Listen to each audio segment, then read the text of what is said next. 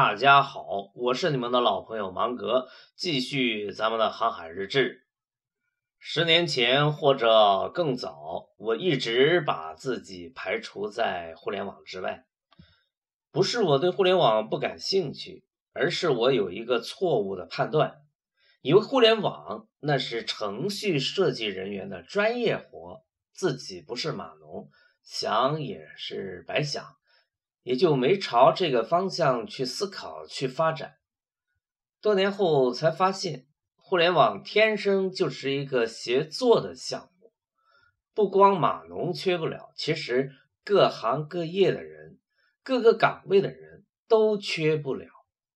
最近我在研究互联网公司的品牌创建和运营的课题时，总结出了一个五大支柱的概念。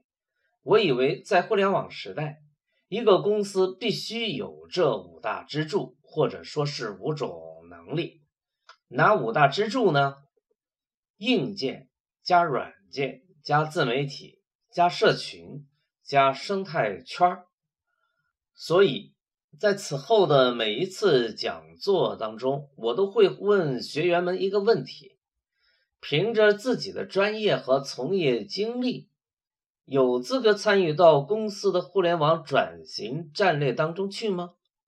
啊，当然，我的回答是肯定的。其实，随着辅导的项目越来越多，我就越发的感觉到，互联网提供的 IT 能力、媒体能力、传播能力越来越丰富。你要与不要，它都在那儿。也就是说，互联网越来越像空气一样自然。企业比拼的焦点。反而回到了最初的轨道上去了，把产品做好，做极致单品，做爆款就好了。当然要将人脑与产品之间的中间环节全部拆除，或者叫做全部打通，从工厂设计变为用户设计。重要的改变将是用户参与到产品的设计。测试、定型、首发、线下活动、庆典、分享与传播等几乎一切环节，一切源于用户，一切围绕用户，一切为了用户。近一年来，“颠覆”这个词被大家谈论的特别多。随着对互联网的深入的了解，我以为互联网不是来颠覆什么的。而是来还原事物的本来面目的。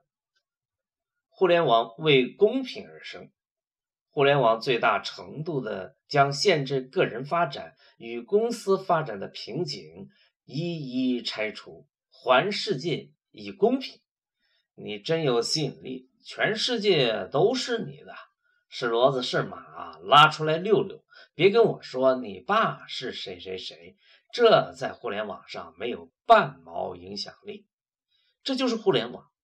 记住了，互联网有你的事儿，尽管你不是码农，没有谁有资格把你排除在互联网之外。互联网的事儿是全人类的事情。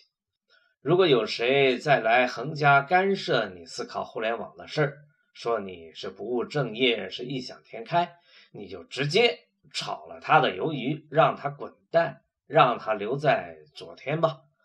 我们还要继续赶路，所以无论今天你在什么岗位上，人事、营销、客服、设计、生产、采购、维护等等，都应该拥抱互联网，思考互联网了。这一次互联网异地重建，跟所有的岗位与环节。都有关系。反过来也可以这样说：过去的一切，在互联网面前都过时了。好了，今天咱就聊到这儿吧。路上有无尽的发现，芒格与你在一起。下期节目时间再会。